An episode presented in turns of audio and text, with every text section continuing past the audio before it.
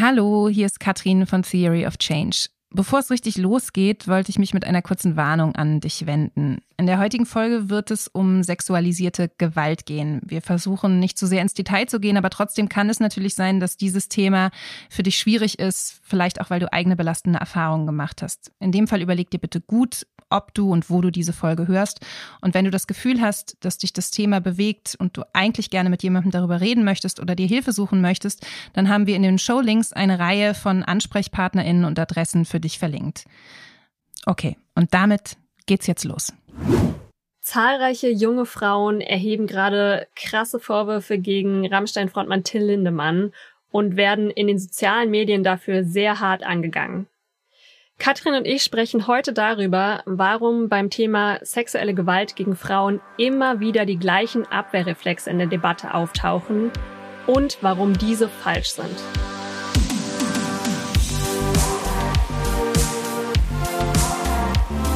Willkommen zu Theory of Change. Wir sind Katrin Beushausen und Antonia Becher. Das ist der Podcast, in dem wir über Politik sprechen und wie wir sie verändern können.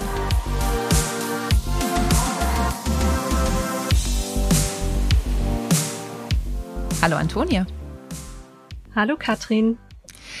In der Vorbereitung für diese Folge habe ich mich noch mal selber so ein bisschen an meine musikalische Biografie erinnert. Ich weiß nicht, ob dir das vielleicht Oha. auch so ging.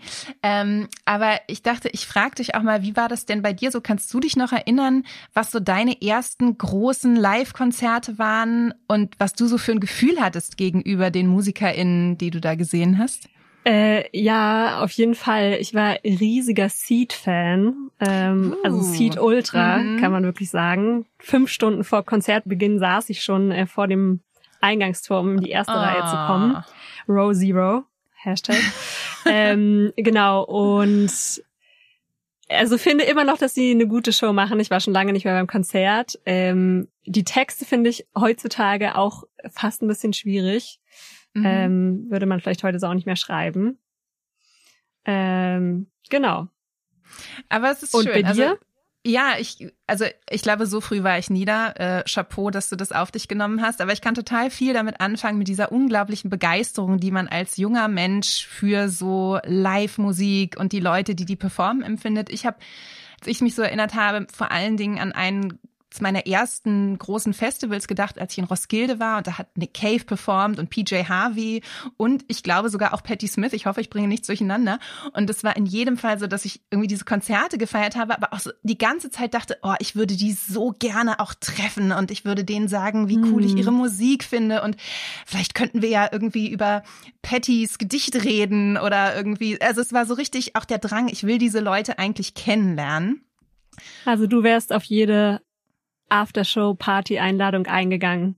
Auf jeden Fall, aber, und das ist natürlich der entscheidende Moment, was ich mir nicht vorgestellt habe dabei, wenn ich mir dachte, wie das so ist, die zu treffen, war, dass dann irgendwann meine Erinnerung aussetzt und ich zu mir komme, während ein Musiker über mir liegt, äh, an mir rummacht und ich gar nicht weiß, was was passiert hier eigentlich mit mir und mit meinem Körper. Und das sind ja nun leider die Vorwürfe, die im Raum stehen ähm, gegen Till Lindemann, Frontmann der sehr erfolgreichen deutschen Band Rammstein. Und wir haben gedacht, wir nehmen die Debatte, die sich da gerade um die Causa Rammstein entzündet, mal auf, gucken uns ein bisschen an, was da los ist und schauen aber, was eigentlich so auch noch mehr hinter diesen ganzen Vorfällen steckt. Ja, das Ganze ist ja schon jetzt gut ein Monat her, dass diese Vorwürfe an die Öffentlichkeit gelangt sind. Und wir dachten trotzdem, dass wir nochmal so in einem ganz schnellen ein Minute zusammenfassen, was äh, Rammstein-Sänger Till Lindemann aktuell vorgeworfen wird. Ja, vielen Dank, dass du das auf dich genommen hast, Antonia. Ähm, ich finde es total hilfreich, auch nochmal so einen kurzen Überblick zu bekommen, bevor wir dann einsteigen. Genau. Das Ganze startete mit der jungen Iren Shelby Lynn, die Anfang Juni über ihre Erfahrungen im Rahmen eines Rammstein-Konzerts getwittert hat.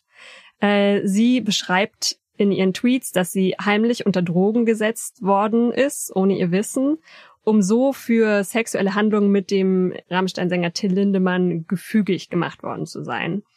Äh, am nächsten Tag sei sie dann mit Erinnerungslücken aufgewacht und hätte am ganzen Körper blaue Flecken gehabt.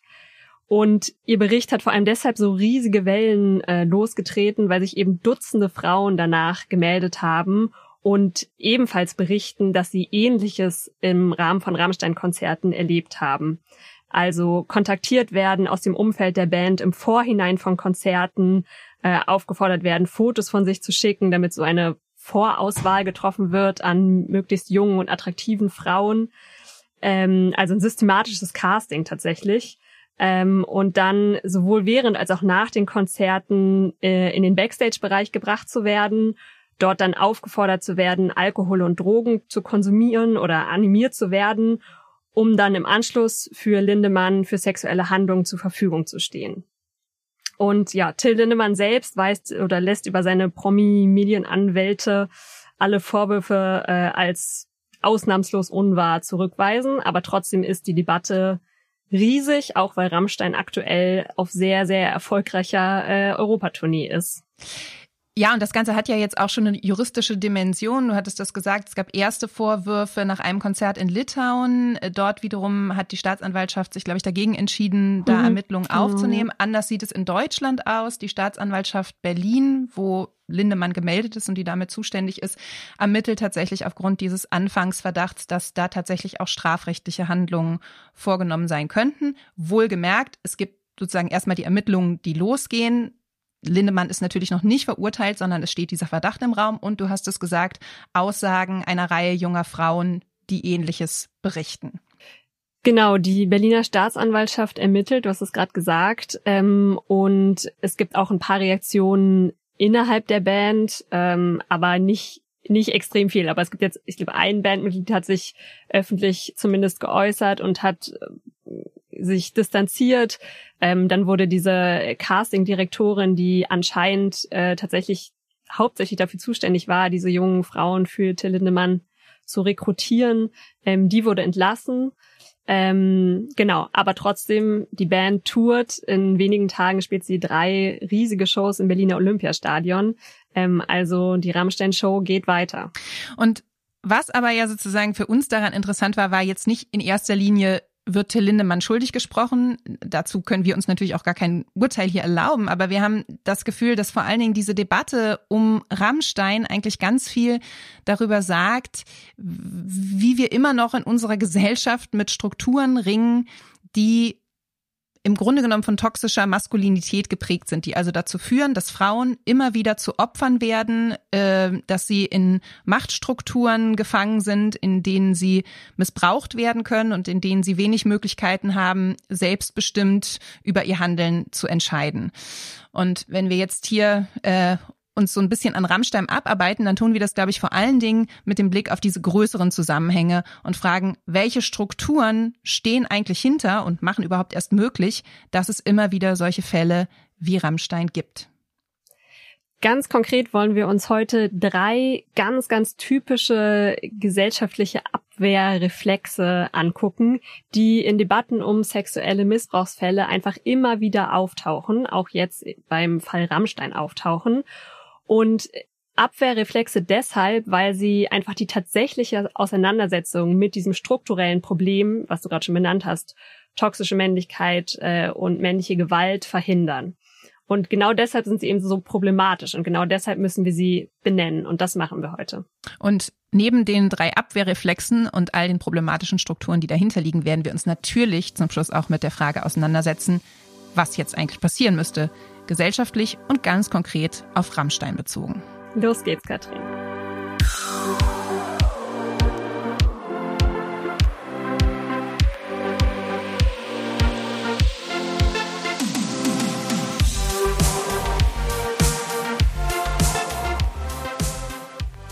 Okay, wir schauen also auf drei Abwehrreflexe, die so ein bisschen stellvertretend äh, dafür stehen, auf welchen Ebenen äh, die problematischen Strukturen liegen. Und zwar gucken wir uns an, warum so viele Leute eigentlich auf Vorwürfe, wie sie sie jetzt bei Rammstein hören, damit reagieren, dass sie sagen, das ist doch Vorverurteilung, da darf man jetzt gar nicht drüber reden, da gilt doch die Unschuldsvermutung. Wir gucken uns aber auch an, warum so viele Leute sagen, naja, die Frauen wollten das doch, die hätten doch auch Nein sagen können. Und schließlich was wir eigentlich davon halten, dass Leute sagen, na ja, das ist ja Rock'n'Roll bei so einem Konzert, da gelten irgendwie andere Regeln. Was da jeweils hintersteckt und warum diese Abwehrreflexe problematisch sind, das gucken wir uns jetzt mal ein bisschen genauer an. Abwehrreflex 1. Das ist doch Vorverurteilung. Wenn man sich gerade umschaut in Rammstein-Fanforen oder auch in Facebook-Kommentarspalten, ähm, dann hört man da immer wieder ziemlich krasse Worte, äh, sowas wie Hexenjagd oder Lynchjustiz oder Rufmord, all das ist das, was gerade mit Rammstein angeblich passiert. Ähm, und es haut eben alles so in diese gleiche Kerbe. Man dürfe doch eigentlich noch gar nicht gegen Rammstein ähm, urteilen oder auch über sie oder diese Fälle ähm, berichten, weil es ist ja gerade noch gar kein juristisches Urteil gefallen. Und all das ist eigentlich Vorverurteilung, was da gerade passiert. Ja, und ein bisschen in dieselbe Kerbe schlagen jetzt ja auch die Anwälte von Till Lindemann. Und da muss man, glaube ich, auch wirklich differenzieren. Die Vorwürfe gehen explizit gegen Till Lindemann und nicht die Band als Ganzes, ne, sondern es mhm. scheint sozusagen, zumindest so wie die Frauen äh, das berichten, die da bis jetzt nach vorne gegangen sind, so ein System zu sein, ähm, was Lindemann sozusagen als Frontmann da für sich aufgebaut hat. Aber die Anwälte von Lindemann, die argumentieren jetzt gerade ähnlich. Die haben relativ offensiv auch gesagt, dass sie gegen solche Behauptungen vorgehen wollen, insbesondere sogar auch die mediale Berichterstattung jetzt in den Fokus nehmen wollen, ob sie da juristisch gegen vorgehen können, weil sie eben sagen, einerseits das, was hier juristisch ähm, relevant ist, was ihm vorgeworfen wird, eben die Betäubung mit KO-Tropfen von Frauen und die Vornahme von sexuellen Handlungen gegen den Willen der Frauen, die seien explizit unwahr und man würde eben gucken, ob da nicht auch Medien die äh, Maßstäbe der Verdachtsberichterstattung verletzt haben und so. Die äh, dieses Schreiben wurde in der Breite sehr stark so wahrgenommen, dass es ziemlich scharf formuliert ist und dass es eigentlich ungewöhnlich ist, weil es auf eine Art und Weise auch versucht natürlich sowohl Medien als auch Frauen, die sich äußern, da dezidiert zum Schweigen zu bringen und eher einzuschüchtern, dass eben ja. wenig Berichterstattung stattfindet äh, und solche Äußerungen ähm, nicht vorgenommen werden. Und das ist insofern so ein bisschen nochmal der juristische Kampfmodus dieser Unschuldsvermutung. Ja, auf jeden Fall. Also Einschüchterung als groß, großes Ziel ähm, würde ich auch so sehen. Ähm, und um auch noch mal ein bisschen wegzugehen von dem Fall Lindemann, weil das eben ein Reflex ist, der ganz, ganz oft passiert, wenn eine Frau öffentlich sich äußert und von Übergriffen, die ihr passiert sind, erzählt und den Täter benennt, dass sie dann damit rechnen muss, dass ihr nicht geglaubt wird und dass sie der Lüge bezichtigt wird. Und ähm, das ist eigentlich total krass, weil im Prinzip ja da so eine Täter-Opfer-Umkehr stattfindet, weil wenn man sagt, naja, die Frau lügt, dann ist das irgendwie mindestens üble Nachrede, was auch strafbar mhm. ist. Man macht also das Opfer eines sexuellen Übergriffs zum Täter oder zur Täterin in dem Fall. Ähm, total krass, ja. Ja, ich meine, man muss so ein bisschen sagen, ich habe das Gefühl, wenn man sich die mediale Debatte in Deutschland anguckt, dann gibt es da natürlich so äh, Fälle, die unser Bild davon geprägt haben oder die vielleicht auch so ein bisschen dafür sorgen, dass alle da sehr vorsichtig sind. Ich denke da an den Fall Kachelmann vor einigen Jahren. Da gab es ja sozusagen auch Anschuldigungen sexueller Gewalt, ähm, die sehr stark befeuert worden sind, insbesondere durch eine Hetzkampagne der Bild-Zeitung und wo dann schließlich und endlich die juristische Aufklärung stattgefunden hat und er eigentlich freigesprochen worden ist von diesen mhm. Vorwürfen. Es ist aber, glaube ich, nochmal wirklich eine anders gelagerte Konstellation. Da ging es um eine ähm, ehemalige Partnerin von ihm, die ihn da bezichtigt hat in dieser aktuellen Debatte, und das ist ja auch bei vergangenen MeToo-Debatten der Fall, da geht es ja wirklich darum, dass reihenweise junge Frauen sich äußern. Das heißt, wir sind hier weit weg von sozusagen einer persönlichen äh, Konstellation, wo es vielleicht auch um sowas wie persönliche Bereicherung äh, gehen mag oder so, sondern es ist ein Schritt, wo wirklich in einer großen Breite Frauen sich äußern und dadurch doch zumindest irgendwie klar wird, da scheint eine systemische Dimension dahinter zu liegen. Ähm, ja, du sagst es, es sind äh, zahlreiche Frauen, die berichten und ähm, dieses Berichten finde ich auch nochmal ganz interessant äh, zum Punkt Verdachtberichterstattung, also auch eine der Vorwürfe dieser Medienanwälte an äh, einzelne Zeitungen und JournalistInnen. Ähm, und da muss man sich einfach angucken, ähm, erstmal ist es natürlich auch Aufgabe von JournalistInnen, äh, Dinge zu recherchieren und äh, das, wenn das Ganze unter Qualitätsstandards passiert, also wenn mehrere Quellen, die unabhängig voneinander befragt werden, ähm, da haben bei, Lind bei Lindemann haben jetzt Frauen auch Aussagen unter Eid gemacht. ähm, da diese Rechercheergebnisse zu veröffentlichen, ähm, ich finde, das ist eigentlich journalistische Pflicht eher, dass es äh, irgendwie ein Vorwurf ist, den man Journalistinnen machen mhm. ähm, kann. Und konkret zu Rammstein hat ein total etablierter Rechercheverbund von NDR und SZ ähm, recherchiert, die immer wieder preisgekrönte investigative Recherchen machen. Also die kennen auch ihr Handwerk und die wissen, was sie veröffentlichen können und wann, wann Geschichten irgendwie zu unklar sind und man das eigentlich nicht veröffentlichen kann aus moralischen Aspekten. Also voll.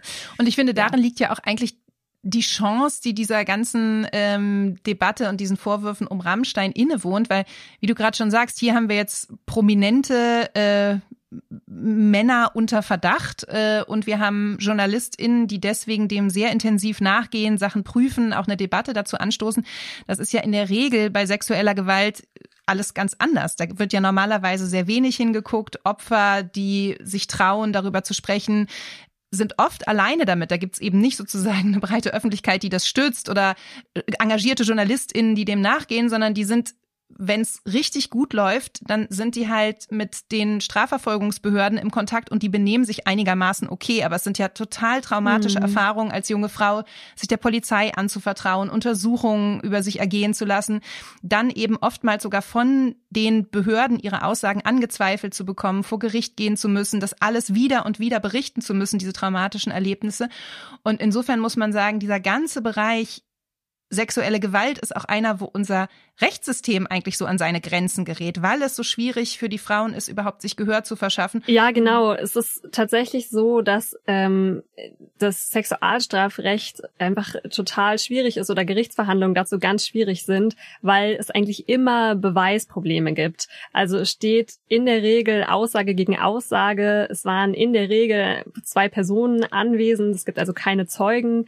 Es gibt oft keine Beweismittel. Es gibt seit, äh, es gab ja eine Verschärfung des Sexualstrafrechts, das in Deutschland seit 2016, glaube ich, gilt ja Nein heißt Nein. Also mhm. du musst jetzt keine Wunden oder ähm, irgendwie andere körperliche Misshandlungen haben, dass, dass eine Vergewaltigung nachgewiesen werden kann. Aber es macht es natürlich auch noch mal schwerer, es nachzuweisen, wenn du keine Hämatome am Körper hast oder so. Ähm, also dieses Beweisproblem in dem juristischen Bereich ist einfach total groß. Ähm, und es führt tatsächlich dazu, dass ähm, sehr wenig Vergewaltigungen nur angezeigt werden. Also mhm. man denkt so um die 15 Prozent nur und tatsächlich nur eine von 100 äh, Vergewaltigungen in einem Strafurteil endet. Ja, das sind wirklich krasse Zahlen. Und ich finde, dass die Urteile jetzt so selten sind, das ähm, zeigt ja eigentlich auch, dass dieses ganze Argument von, wir müssen irgendwie warten, bis ein Urteil gefällt ist, vorher gilt die Unschuldsvermutung, wir dürfen nicht darüber reden, im Grunde genommen bedeutet, dass wir eigentlich so gut wie nie darüber reden dürfen. Äh, was natürlich fatal ist angesichts der systemischen Ausmaße äh, des Problems. Und vielleicht nochmal ein Gedanke, weil ich finde, dass bei dem Fall Lindemann jetzt auch nochmal irgendwie man so ein bisschen differenzieren muss dass gerade dieses Heben auf so eine juristische Ebene, und das ist auch in diesem Anwaltsschreiben ähm, von seiner Kanzlei, was da veröffentlicht wurde, finde ich äh, stark spürbar, dass es so ganz stark darum geht zu gucken, ne, was ist da strafrechtlich relevant. Und es gab ja ein Einverständnis der Frauen, dass das verkennt einfach, dass selbst wenn sich zum Schluss rausstellt, juristisch ist da vielleicht äh, nichts anfechtbar, weil die Frauen waren alle volljährig mhm. und ähm, in, insofern gibt es da sozusagen kein, keine Handhabe, dass es ja trotzdem ein System des Machtmissbrauchs gab, wie sie jetzt zeigt, angesichts der vielen Stimmen junger Frauen, die da an die Öffentlichkeit geben. Und dass selbst wenn wir da jetzt sozusagen kein Urteil haben, wir im Grunde genommen sehen, es gibt da so eine Struktur, die fast bewusst ein bisschen unterhalb des juristischen Radars läuft. Mhm. Und dass wir vor allen Dingen auch jenseits der Frage davon, ob Lindemann jetzt im strafrechtlichen Sinne schuldig ist, wir unbedingt über dieses System sprechen sollten. Ja, Genau, und weil dieser Wir müssen doch warten, bis ein Urteil äh, gefallen ist, halt immer impliziert, dass es eine Falschbeschuldigung gibt und dass das eben dieses Problem einfach umleitet von dieser toxischen männlichen Kultur, die wir haben, auf die Frau, die als Lügnerin degradiert wird. Und das ist einfach extrem problematisch.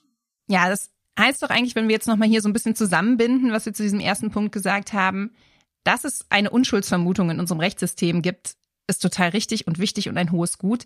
Die darf aber nicht dazu führen, dass wir uns eine Schweigepflicht auferlegen, wenn es Stimmen gibt, die Anschuldigungen erheben, dann ist es natürlich wichtig, dass man da journalistisch gut drüber berichtet und da irgendwie die Regeln beachtet. Aber eigentlich ist es total wichtig, dass diese Stimmen Raum bekommen, weil es mit so großen Hürden verbunden ist, diese Probleme, diesen Missbrauch überhaupt anzusprechen. Absolut. Dann äh, weiter zu Abwehrreflex Nummer zwei, oder? Auf jeden Fall. Abwehrreflex zwei. Aber die Frauen wollten das doch. Ja, auch ein richtig typisches Argument, ähm, was so im, im Bereich sexuellen Missbrauchs äh, und Vergewaltigung passiert. Alles so in die Richtung, aber die Frauen wollten das doch. Die Frauen hätten ja Nein sagen können. Die Frauen wussten ja irgendwie, worauf sie sich einlassen und waren ja dann auch noch so und so gekleidet. Mm. Ähm, und alle diese Argumente, alle diese Gründe, die da noch ins Feld äh, irgendwie gezogen werden, all das ist eigentlich das, was man unter dem Begriff Victim Blaming bezeichnet.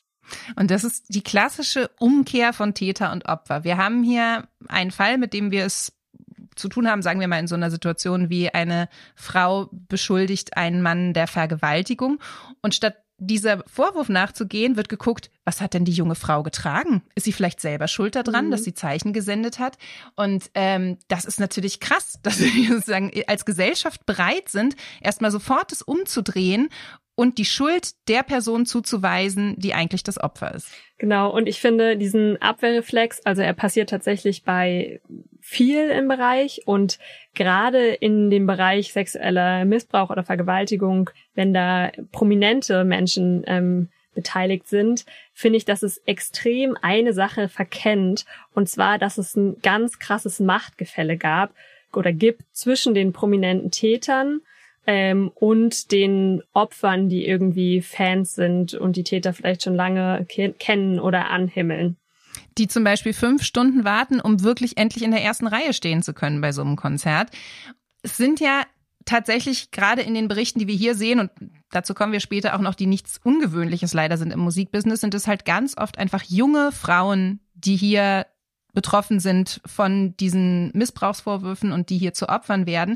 Und natürlich haben wir ein massives Ungleichgewicht zwischen dem Idol auf der Bühne und der jungen Frau, die seit Monaten diese Musik hört, die eine Begegnung herbeisehnt, die das total spannend findet. Das kann ich, wie gesagt, auch sehr nachvollziehen, ähm, ihre Idole auch mal kennenzulernen und zu treffen. Und ich äh, finde es auch, es gibt eine Parallele auf jeden Fall zu diesem ersten Abwehrreflex, den wir ähm, gerade schon beschrieben haben, dass eben es so eine Art von Umleitung gibt vom ähm, eigentlichen strukturellen oder kulturellen patriarchalen Phänomen, also dieser toxischen, toxischen Männlichkeit, dass es umgeleitet wird, dieses Problem auf die Frau. Also deswegen Abwehrmechanismus oder Reflex, weil sozusagen wir durch dieses, ja, aber die Frau, also das Opfer, ist ja irgendwie schuld oder hat eine Mitschuld daran, ähm, dadurch uns halt nicht mehr mit dem eigentlichen Problem beschäftigen müssen. Ja, und ich glaube, was wir gerade gesagt haben, ist auch nochmal zentral, dass es ja eben nicht so ist, dass wir hier zwei ich nenne es jetzt mal for lack of a better word, PartnerInnen auf Augenhöhe haben, wie das zum Beispiel in idealerweise in einer Beziehung der Fall ist, wo beide in der Lage sind, sagen zu können, ja, ich will das, nein, ich will das nicht, das sind meine Grenzen und es gibt sozusagen diese, äh, diese Augenhöhe und Autonomie, sondern wenn wir hier über den Fall Till Lindemann sprechen oder uns auch andere ähm, ähnlich gelagerte Fälle anschauen im Musikbereich, dann gibt es eben ein massives Ungleichgewicht. Wir haben einerseits diese Hierarchie zwischen Idol und Groupie. Wir haben aber auch ja fast so ein System, in das diese jungen Frauen gereiten. Du hast es erzählt, diese Castingdirektorin, die die vorher anschreibt, anspricht, ihnen sagt, wie sie sich anzuziehen haben. Die werden dann eingeschleust in Backstage-Veranstaltungen, wo Alkohol mindestens zur Verfügung steht, vielleicht auch noch andere Drogen. Mhm. Und es gibt eben kein explizites Einverständnis, was vorher abgecheckt wird. Bist du bereit, auch in den erotischen Austausch zu gehen? Sondern die Frauen werden erstmal da reingeholt, nur mit dem Versprechen, ihr trefft dann eure Stars. Das ist doch eine tolle Gelegenheit. Zieht euch aber bitte schick dafür ja. an und macht euch mal ein bisschen locker. Genau, und den Frauen dann vorzuwerfen, ja, sie hätten die Situation unterschätzt oder sie hätten sie nicht richtig eingeordnet, ist ja klar, dass sowas passiert. Ja, was erwartet ihr in dem Kontext irgendwie? Genau das sind eben Argumentationsmuster, die einfach ganz klar Victim Blaming sind, die noch mal klarer sind, wenn es eben dieses Machtgefälle gibt zwischen Fans und Stars und ja, und ja. im Grunde genommen ja ein systematisches Durchschleusen von den jungen Frauen bis zu dem Moment, wo sie dann irgendwo verfügbar landen für den Star, der sie sich nehmen kann. Und das wiederum finde ich ist auch nochmal ein krasser Aspekt, der durch dieses durch diesen Abwehrreflex von, na ja, die Frau kann doch sagen, was sie möchte oder sie kann ja Nein sagen, total verkannt wird, dass es wirklich ein System ist, was die Frauen dahin bringt. Es braucht diese Casting-Direktorin, es braucht die Ansprache auf Social Media, es braucht die Leute im Backstage-Bereich, die weggucken, wenn vielleicht eine Frau schon angetrunken ist und nicht mehr den Eindruck macht, dass sie ganz zurechnungsfähig ist. Die Leute, die die jungen Frauen dann mit dem Taxi von der Backstage-Party ins Hotelzimmer bringen. Und das ist, finde ich, was, was beim Fall Rammstein auch merklich ist, wie durch diese Recherchen rauskommt, wie viele Leute eigentlich wussten, welche Strukturen da laufen, wie das abgeht und nichts gesagt haben. Ja, es muss tatsächlich einfach Leute gegeben haben, die von diesem ganzen System gewusst haben, intern. Äh, und dann auf der anderen Seite gab es diese Frauen, die nicht wussten, was mit ihnen passiert und geplant ist.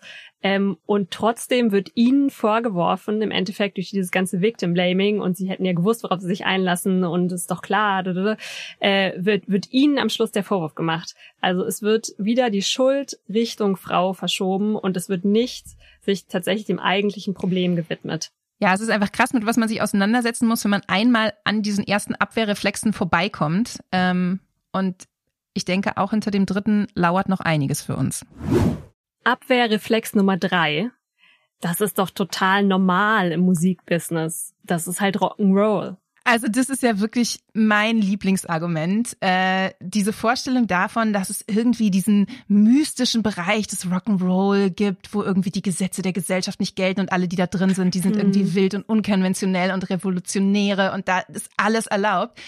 Und ich finde das erstmal sowieso total quatschig, weil das historisch immer die Freiheit der Männer war im Rock'n'Roll, äh, die, um die es da ging. Hm. Aber ich finde es eigentlich auch grundlegend falsch, weil ich glaube, es verkennt, welche Rolle meinetwegen auch der Rock'n'Roll, aber insgesamt das Musikbusiness in unserer ja. Gesellschaft hat. Es ist tut tatsächlich so, als wenn äh, Rock'n'Roll irgendwie so ein rechtsfreier Raum wäre, ne? Also so. Und ich finde gerade, wir haben ja auch schon über dieses Machtgefälle kurz gesprochen. Ähm, gerade bei prominenten Personen, die sich eigentlich ihrer Machtposition bewusst sein müssten, die müssten ja diese Regeln, die es, die es gibt, die Gesetze, die es gibt, ja, nochmal extra mehr auf dem Schirm haben und super vorsichtig sein, weil sie sich ja eigentlich dieser Machtposition bewusst sein müssten. Ja, das, das wäre natürlich schön, aber das Problem an dieser ganzen Idee von wir sind hier Rock'n'Roll ist ja wahrscheinlich, dass die Leute sich alle als junge oder vielleicht auch ältere Wilde empfinden, das Gefühl haben, für sie gelten hier keine Regeln, wir können machen, was wir wollen. Was ich nochmal ganz hilfreich finde, hier ähm, am Anfang das zu setzen, ist, dass diese Debatte, die wir jetzt um Rammstein äh, sehen, ja auch überhaupt gar kein Einzelfall ist. Ne? Also im Musikbereich gibt es das immer mhm. wieder. Vor kurzem gab es ähnliche Anschuldigungen, auch Anschuldigungen mehrerer Frauen gegen Marilyn Manson. Hier bei uns in Deutschland ist es die ganze Deutsch-Rap-Szene, insbesondere mit mit Bushido, der in seiner Biografie da auch ausführlich darüber schreibt, nach welchem System er sich eigentlich Groupies hat gefügig machen lassen und zuführen lassen. Also wir haben hier schon das Gefühl, in dieser Szene ist es relativ verbreitet, dass es irgendwie okay ist, wenn die Stars sich ja. junge Frauen gefügig machen. Ja, auf jeden Fall kein äh, cooles Frauenbild, was vermittelt wird.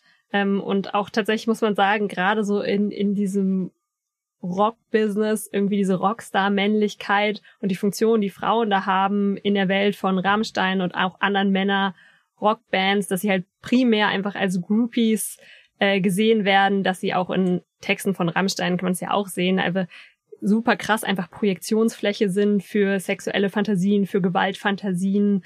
Ähm, und ja, ich finde das schon so für den Rockbereich nochmal speziell finde ich das auffällig, dass man das einfach sehr, sehr viel wahrnimmt. Hm. Ich finde das auch auffällig und gleichzeitig, glaube ich, muss man aufpassen, dass man auch nicht sagt, naja, dieser Rockbereich, das ist halt, wie gesagt, das ist so eine Welt für sich, da gelten andere Regeln und sowas. Denn durch diese diskursive Macht, die diese Rollenbilder entwickeln, die diese Texte entfalten, ne, die Art und Weise, wie dadurch, dass das als Musik konsumiert wird, das auch wirklich eine Dauerbeschallung ist ähm, mit entsprechenden äh, Rollenvorstellungen, schwappt es natürlich über in unsere Gesellschaft. Und es gibt eine ganz starke Wechselwirkung mhm. zwischen dem, was über populäre Kultur und Musik an Rollenbildern perpetuiert wird und dem, was dann tatsächlich auch in unserer Gesellschaft wiederzufinden ist. Ich finde auch äh, total krass, sich ehrlich gesagt nochmal diese Fans von Rammstein anzugucken. Gut, es mag ein paar bestimmt geben, die sich davon jetzt abgeschreckt fühlen aktuell.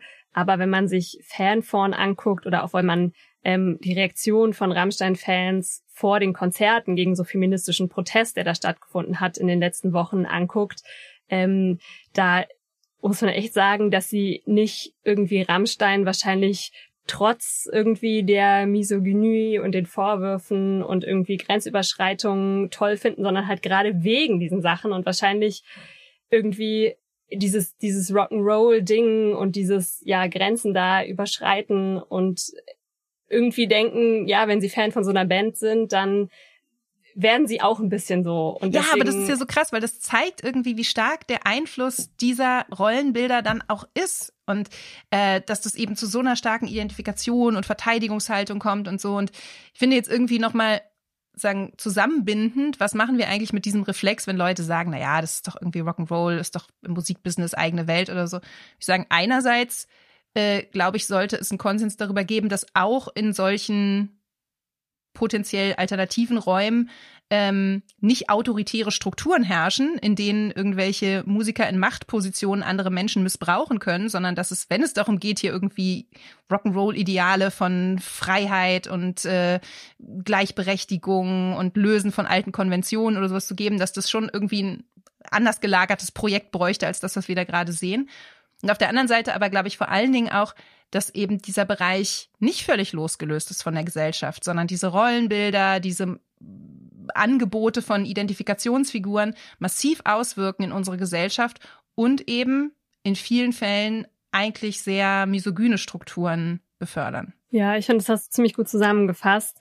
Ähm, nachdem wir uns diese drei Abwehrreflexe angeguckt haben, die eben die wirkliche Auseinandersetzung mit dem Problem verhindern, finde ich jetzt eigentlich wichtig zu gucken, was können wir denn tatsächlich machen, was müsste passieren, damit wir diese gesellschaftlichen Strukturen und diese vergifteten Debatten, die wir darum führen, tatsächlich ändern.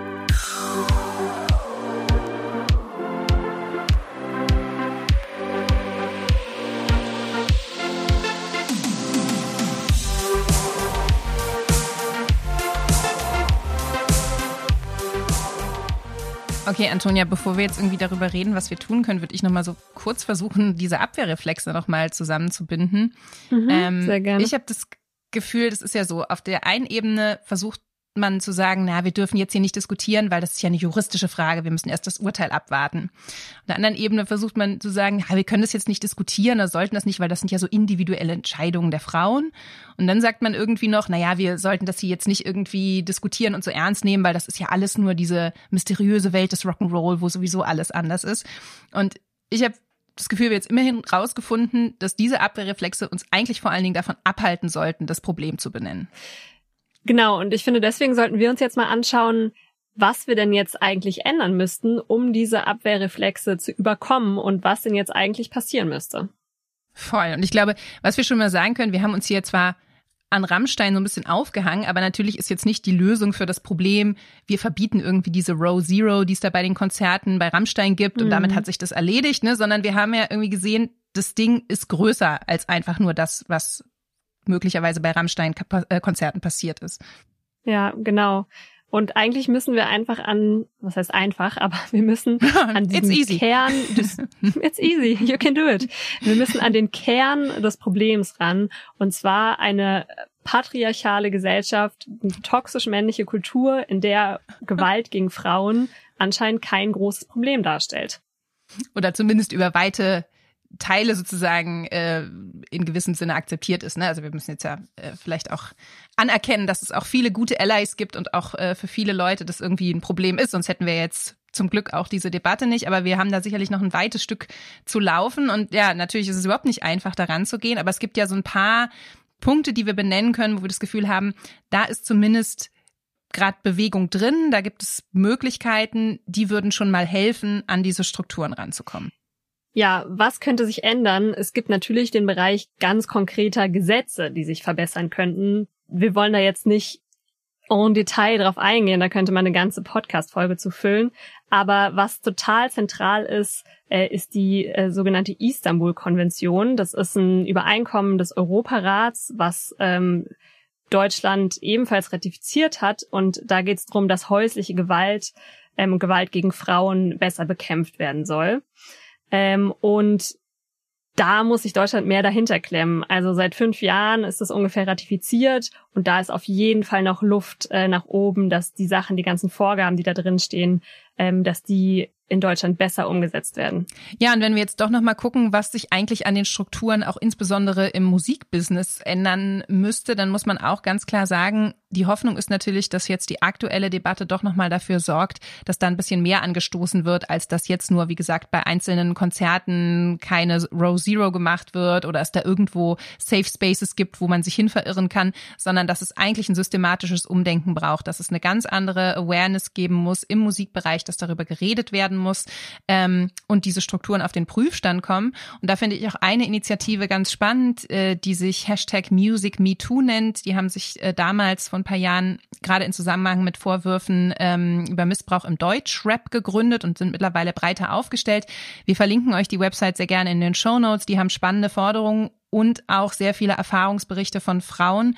Ähm, ist also auf jeden Fall schockierend und lesenswert zugleich. Die lege ich euch sehr ans Herz. Ja, und natürlich muss sich auch die gesellschaftliche Debatte verändern.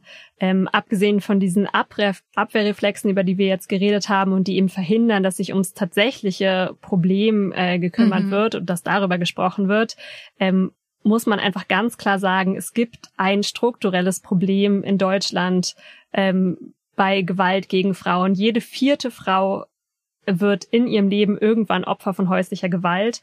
Und jeden dritten Tag in Deutschland bringt ein Partner oder Ex-Partner seine Partnerin um, also begeht einen sogenannten Femizid.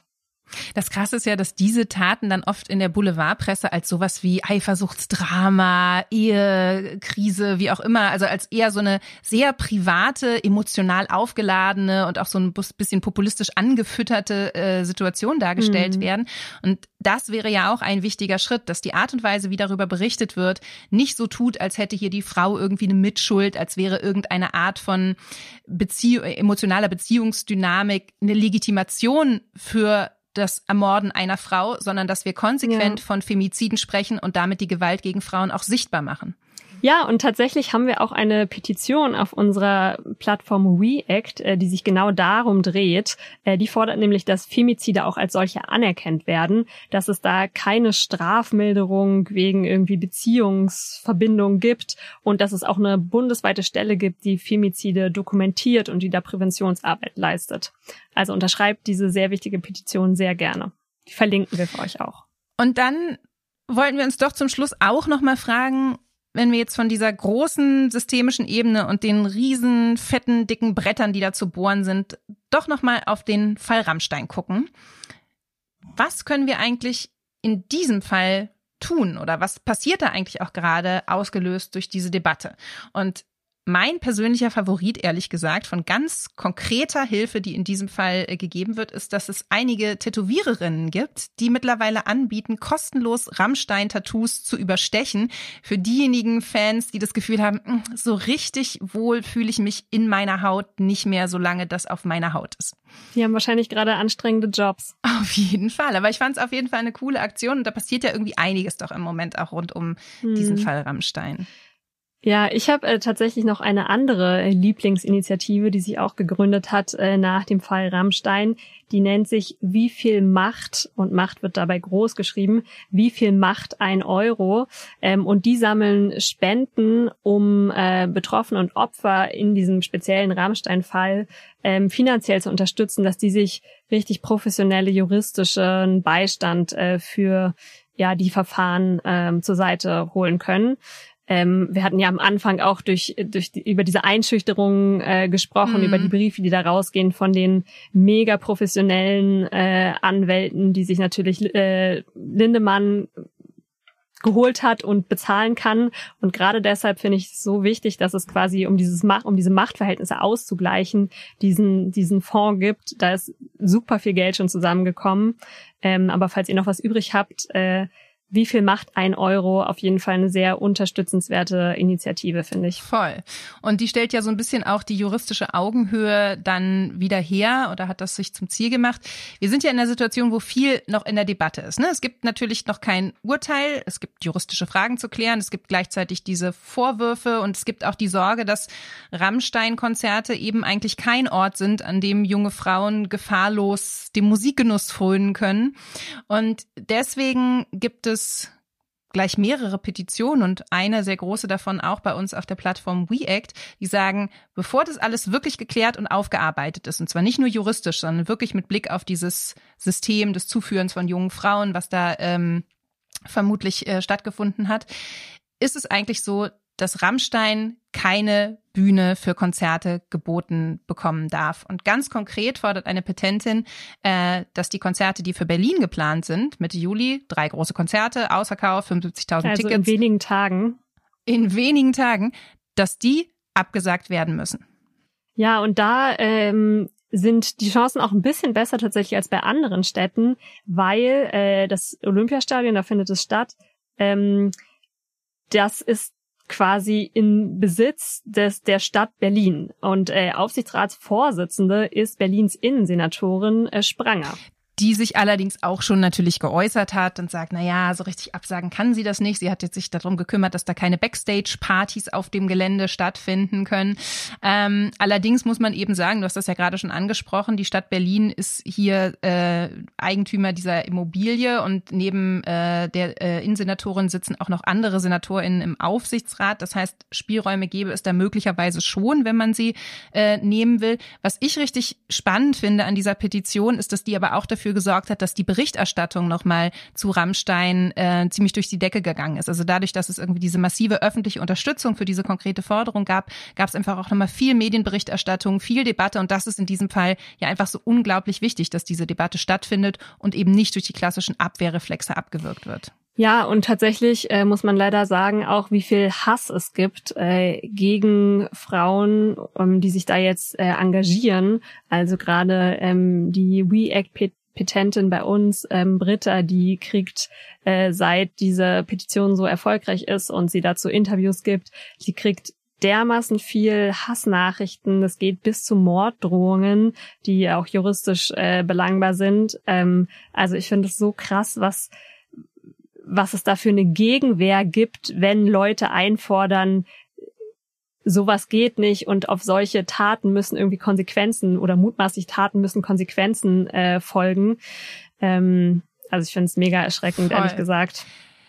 Ich finde es auch krass. Ich bin wahnsinnig beeindruckt von Britta. Die ist da irgendwie einerseits ziemlich gelassen und andererseits ganz schön viel Power, das irgendwie auszuhalten und da auch nicht einzuknicken vor diesen ähm, Einschüchterungen. Natürlich ist sie da auch nicht alleine. Zum Glück gibt es das wunderbare WeAct-Team, äh, die da mit im Boot sind und unterstützen und helfen. Mm, Stichwort Einschüchterung ist aber vielleicht auch nochmal ganz interessant, das hier zu nennen. Die jüngste Entwicklung ist, dass auch WeAct Post bekommen hat von Lindemanns Anwälten. Die kritisieren ganz konkret Formulierungen im Petitionstext und haben äh, dazu aufgefordert, eine Unterlassungserklärung zu unterzeichnen, den Petitionstext anzupassen. Da haben sich WeAct und Britta nach eingehender Beratung äh, dazu entschieden, das nicht zu machen und sich da nicht äh, sozusagen einzelne Formulierungen verbieten zu lassen. Ähm, insofern die Petition ist weiter im Wortlaut online und wir sind da bereit, auch in die juristische Auseinandersetzung zu gehen. Das heißt aber auch, wenn ihr Britta unterstützen wollt, dann ist genau jetzt der richtige Zeitpunkt, um auch noch ihre Petition zu unterzeichnen. Ich habe riesen Respekt davor, was sie da gerade auf sich nimmt, um dafür zu sorgen, dass bei diesem wichtigen Thema einfach nicht das Ganze im großen Schweigen endet, weil alle sich einschüchtern lassen, sondern zu sagen, nein, wir müssen diese Diskussion führen. Und wie gesagt, wenn ihr auch dieser Meinung seid, unterzeichnet bitte die Petition. Der Link kommt in die Show Notes. Hm. Oder kommt auch am 15.07., da ist das erste äh, Berliner Konzert auf eine Demo vor Berliner Olympiastadion. Tatsächlich nicht von Campact organisiert, muss man dazu sagen. Äh, aber es gibt eine Berliner feministische Initiative, die dazu aufruft. Ähm, genau. Und ansonsten bleibt uns nur zu sagen, Vielen Dank, dass ihr uns zugehört habt und wir hoffen, dass ihr die Debatte weitertragt, vielleicht gerüstet mit noch ein paar neuen Gedanken und Zahlen, die ihr dann auch in eure Gespräche mitnehmen könnt. Ich fand es ein wichtiges und spannendes Thema. Danke, dass ihr bis zum Schluss dabei geblieben seid. Ja, vielen Dank. Äh, ich bin tatsächlich immer, merke ich so, auch emotional und irgendwie erschlagen auch ein bisschen von dem Thema. Ich hoffe, ähm, ja, ihr konntet nach dem Hören, könnt jetzt nach dem Hören des Podcasts irgendwie einen guten Ausgleich für euch finden.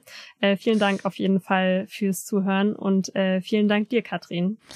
Ja, sehr gerne. Wenn es euch übrigens nach diesem Podcast in irgendeine Richtung geht, äh, bedrückt, kämpferisch oder auch äh, ihr kritische und kluge Ideen für uns habt, dann schickt uns sehr gerne euer Feedback unter podcast.campact.de. Und ähm, solltet ihr nicht schon längst diesen Podcast abonniert haben, dann wäre jetzt der Zeitpunkt dafür, das zu tun auf der Plattform eurer Wahl. Ansonsten auch dir vielen Dank, Antonia. Ähm, und trotz dieses, wie leider so oft bedrückenden Themas hier im Podcast, ähm, hoffentlich erstmal alles Gute und bis zum nächsten Mal. Bis zum nächsten Mal und auf Wiederhören. Auf Wiederhören.